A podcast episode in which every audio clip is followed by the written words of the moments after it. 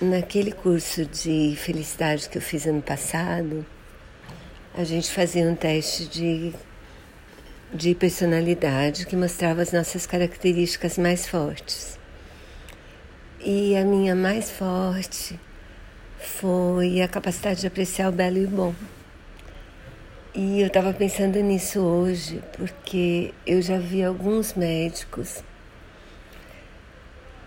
se comportarem como artistas no próprio ofício, fazerem aquilo com uma destreza, uma delicadeza, uma segurança, que além de salvar a vida dos pacientes, é lindo de ver.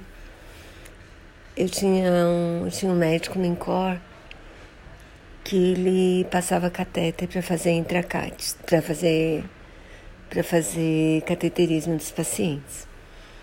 E era impressionante. A gente olhava ele fazendo procedimento, parecia que a mão dele não estava na ponta de cabo do catéter, estava lá dentro.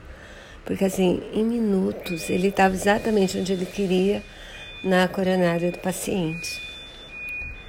E essa semana eu vi uma colega que também é amiga passar um catéter no paciente que ia precisar de diálise. Esse paciente tinha um risco grande e uma anatomia muito difícil, porque ele, era, ele é obeso, ele era obeso, ele, ele tinha um problema de coagulação gravíssimo, então a chance de sangramento, se pegasse, se a passagem do catéter não fosse perfeita, era muito grande. Isso já é um risco de todo paciente, mas um paciente com problema de, de coagulação é muito maior. Não tinha como escapar da diálise, quer dizer, era um procedimento que precisava ser feito. E foi lindo de ver. Ela palpou lá o paciente.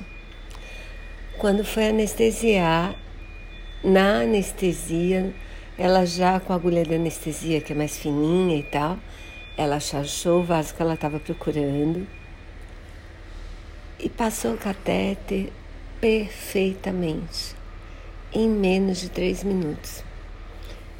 Eu fiquei encantada, sabe? Porque é como se fosse uma, uma coreografia, uma dança.